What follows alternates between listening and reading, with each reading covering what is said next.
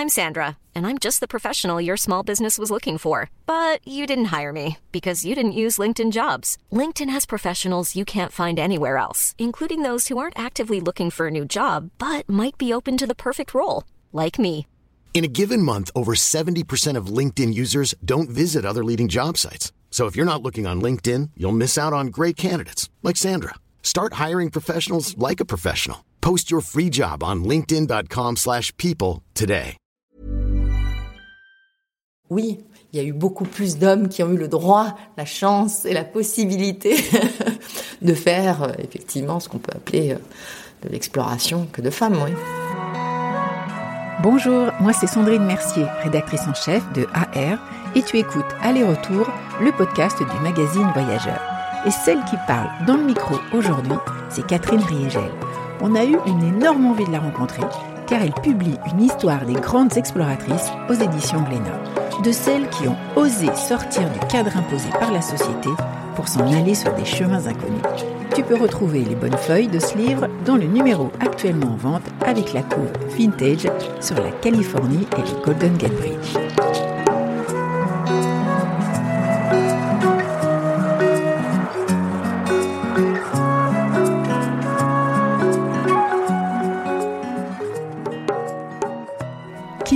Catherine Riegel pour dresser 50 magnifiques portraits d'aventurières.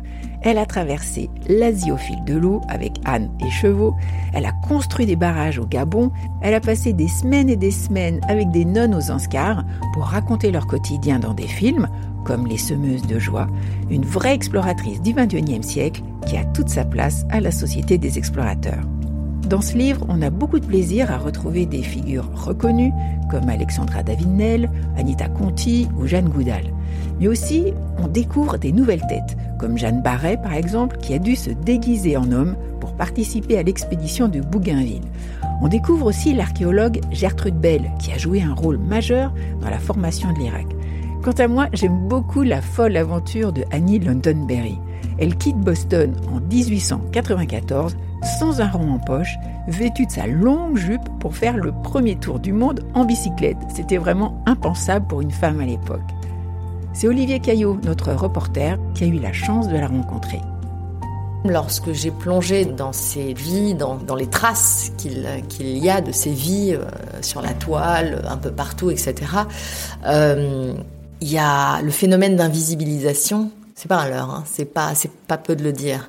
Et sur l'exemple, par exemple, de Gertrude Bell, une de ces de- de- des femmes de ce livre, qui a contribué à la création de l'Irak, qui était plus brillante, je pense, que Laurence d'Arabie, sans, sans doute plus. euh, Laurence d'Arabie, l'histoire l'a retenue et on en parle encore et encore et encore et encore, et on a fait du personnage un mythe. Il a contribué à ce que ce mythe existe en écrivant sa propre biographie bien un peu voilà un petit peu. Là où Gertrude Bell qui était son mentor en réalité complète enfin euh, Laurence d'Arabie était un sacré misogyne hein, euh, Ger- c'est eh ben Gertrude Bell l'histoire sur le sur le net jusqu'à ce que Christelle Mouchard fasse une biographie sur elle il n'y avait rien on ne trouvait rien. Elle a contribué à la création de l'Irak elle a été le pilier central de la création de l'Irak c'est pas juste, elle a fait une exploration en Arabie Saoudite incroyable qui était retentissante à son époque, voilà, comme euh, a pu faire euh, Laurence d'Arabie, euh, tu vois, vivre avec les nomades, etc. Mais c'est- non, non, ça va plus loin. Et malgré ça, il restait rien. Donc, oui, oui, je pense que c'est pas trop peu d'écrire et de réécrire encore et encore sur ces femmes et de leur donner leur juste place dans l'histoire. Mais les femmes, elles ont, et ça c'est flagrant en fait quand, quand on plonge dans ces vies, ça a été flagrant pour moi au bout d'un moment, ces femmes ont eu à braver autre chose que n'avaient pas à braver les hommes. C'est l'interdit parce que euh, on a passé notre temps à dire à une femme ah non mais attends il est interdit pour toi de porter un pantalon ah non mais pour toi il est interdit d'aller voyager seul. Ah ben non pour toi il est interdit d'aller sur un bateau. Et donc il fallait braver ça en permanence. Mais un truc qui me frappe quand même ces femmes c'est à quel point on s'est et c'est pas juste les exploratrices mais à quel point on a on, a focalisé sur les, tenues vestimentaires de, des femmes. Alors, euh, c'est simple, y a une époque, donc celles qui commençaient à faire de l'alpinisme, elles n'avaient pas le droit de mettre un pantalon. Et aujourd'hui, vous avez une femme qui va aller en jupe faire de l'alpinisme, vous avez tout, le monde va lui tomber dessus en disant mais ça va pas la tête, mais euh, c'est pas sécuritaire. Ce décalage, tout ça autour d'une tenue. Alors que les hommes mettent euh, ce qu'ils veulent euh, de, partout, euh, jupe, pantalon, kilt, slip, pas slip. Enfin, on n'a jamais, on n'a jamais fait tout un fromage de la tenue. C'est quelque chose, c'est de la forme, c'est futile. C'est mhm. pas du tout quelque chose de, fond et et ça c'est fou. Quand j'ai réalisé ça, vraiment, je me suis dit mais c'est ah oui oui effectivement on part de loin. Extrait du livre de Catherine Riegel, page 38. Freya Stark, voyageuse romantique. Exploit, l'une des premières à pénétrer le désert d'Arabie, cartographie et exploration de l'Ouest iranien. Pour une fois, notre exploratrice de l'ère victorienne n'est pas une riche héritière, mais une passionnée en quête de l'extase de la découverte qui considère que le risque est le sel et le sucre de la vie elle est encore sur les chemins de l'aventure à un âge fort avancé. À 76 ans, l'infatigable voyageuse explore les régions les plus reculées d'Afghanistan. Puis à 88 ans, elle est à dos de poney pour découvrir une vallée au nord du Népal. Invariablement, la question se pose à tout voyageur. Pourquoi partir? Je n'ai pas de raison d'y aller, si ce n'est que je ne l'ai pas encore fait et que la connaissance est préférable à l'ignorance. Quelle meilleure raison pourrait-il y avoir de voyager? Telle est la réponse de Freya Stark dans A Winter in Arabia, A Journey Through Yemen. Le secret de Freya est simple. Le grand et presque unique confort d'être une femme est que l'on peut toujours prétendre être plus stupide que l'on ne l'est, et personne ne sera surpris. Je rêvais euh, malgré moi de, parce qu'il y avait une curiosité, une endurance, quelque chose qui était là, euh, qui, donnait cette curiosité du monde, de l'ailleurs. Ça c'était ça c'était là en fait, ça c'était là. Euh, Mais c'est un peu plus tard quand que j'ai commencé à lire des récits d'hommes, de femmes, moins parce qu'il n'y avait pas tant que ça aussi et et ceux qui m'ont marqué, par exemple, Ella Maillard m'a marqué. Et Ella Maillard, je l'ai lu en voyage, pas en préparant mon, grand voyage qui a été mon voyage initiatique, mais en voyage. Et euh, il y a une différence entre ceux dont je vais admirer le récit et ceux dont je vais admirer la vie, l'être, en fait. Et des gens dont j'ai admiré la vie, l'être, comme Bernard Olivier chez les hommes ou Ella Maillard chez les, chez les femmes, parce que je les ai lus pendant mon voyage. Et là, je sentais que c'était pas juste l'écriture qui me, qui me séduisait ou l'aventure, c'était quelque chose de plus complet. C'était aussi le personnage, son, son, son être, sa manière dont elle a, dont ce, personnage a grandi, euh, a évolué. Et, euh, et je, je, là, j'ai commencé à être marquée de manière plus profonde, je pense, par certains, par certaines, euh, par certains de ces personnages. Tu as eu la bougeotte toute petite, en fait mais en fait, ça caractérise ces femmes aussi. Ces femmes, ce qu'il faut comprendre, c'est que c'est que c'est des bouts de femmes qui ont euh, une endurance, une persévérance, une curiosité, qui sont un peu hors normes. Ces femmes, elles, avaient juste des peut-être une, maturité, une curiosité, une endurance qui était un peu hors normes, et elles avaient elles avaient besoin d'aller à leur rythme, au rythme qui leur convenait aussi. Et ça, ça caractérise, je pense, beaucoup de ces femmes. Extrait du livre de Catherine Riegel, page 138. Alexandra Davinel, la quintessence de l'exploration. Exploit, première femme occidentale à pénétrer dans Lhasa interdite.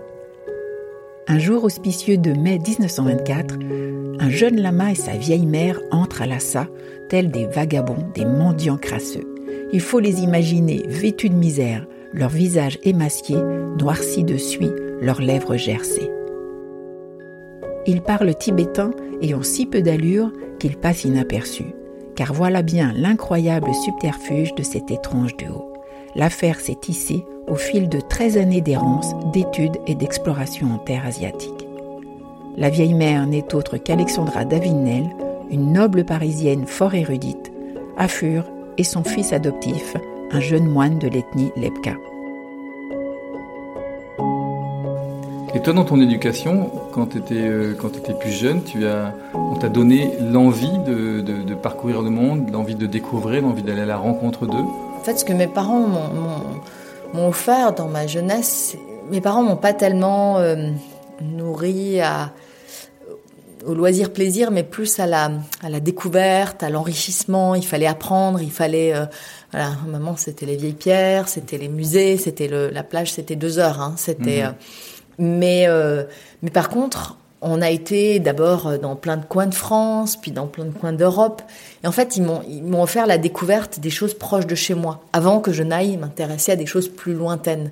Et ça, je leur en suis reconnaissante parce que c'est quand même euh, important, je pense, déjà de connaître et d'aimer et de, connaître la richesse, la diversité, et d'aimer l'environnement qui est autour de soi, avant d'aller s'intéresser à quelque chose de tellement exotique et de tellement lointain. Je pense qu'il faut avoir une conscience des, deux. Ça, je pense, ça aide aussi à à pas trop idéaliser ou en tout cas à passer l'étape d'idéalisation plus vite. Oui, c'est pour ça qu'en fait, tu as, pu aussi mener de, on va dire, euh, en, parallèle et tes études assez approfondies, et puis tes premières missions à l'étranger. Donc, tu es parti en, Afrique, c'est ça? Euh, mon premier chantier de barrage, alors j'avais travaillé euh, en France sur un premier chantier, ensuite je me suis retrouvée en, Afrique au Gabon, il y a 20 ans. Là où je suis, euh, c'est 20 ans après, là, je suis dans la même forêt vierge gabonaise sur un chantier de barrage. C'est assez étonnant. C'est le barrage de Kingele Aval, alors que j'avais travaillé sur la rehausse du barrage de Kingele, euh, qui était un barrage existant. Et puis là, maintenant, il y a la construction du barrage de Kingele Aval.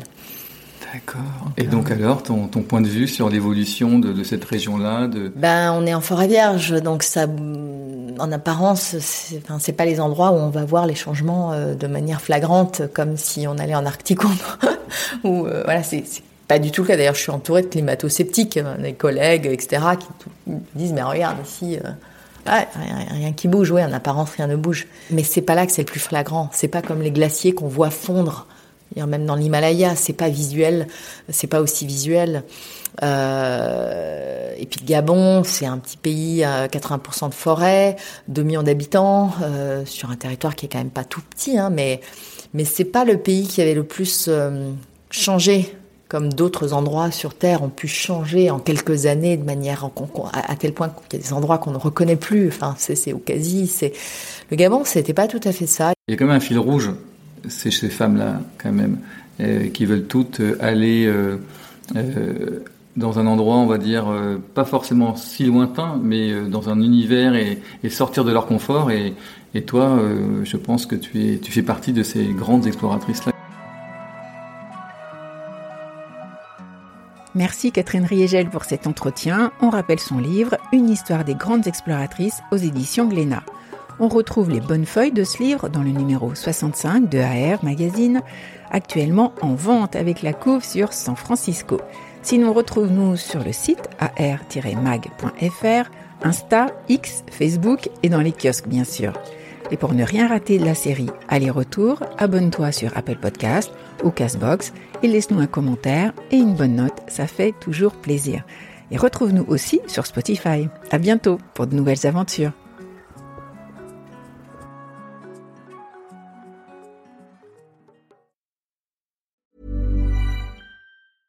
A lot can happen in the next three years. Like a chatbot may be your new best friend. But what won't change? Needing health insurance. United Healthcare Tri Term Medical Plans are available for these changing times. Underwritten by Golden Rule Insurance Company, they offer budget friendly, flexible coverage for people who are in between jobs or missed open enrollment. The plans last nearly three years in some states, with access to a nationwide network of doctors and hospitals. So, for whatever tomorrow brings, United Healthcare Tri Term Medical Plans may be for you. Learn more at uh1.com.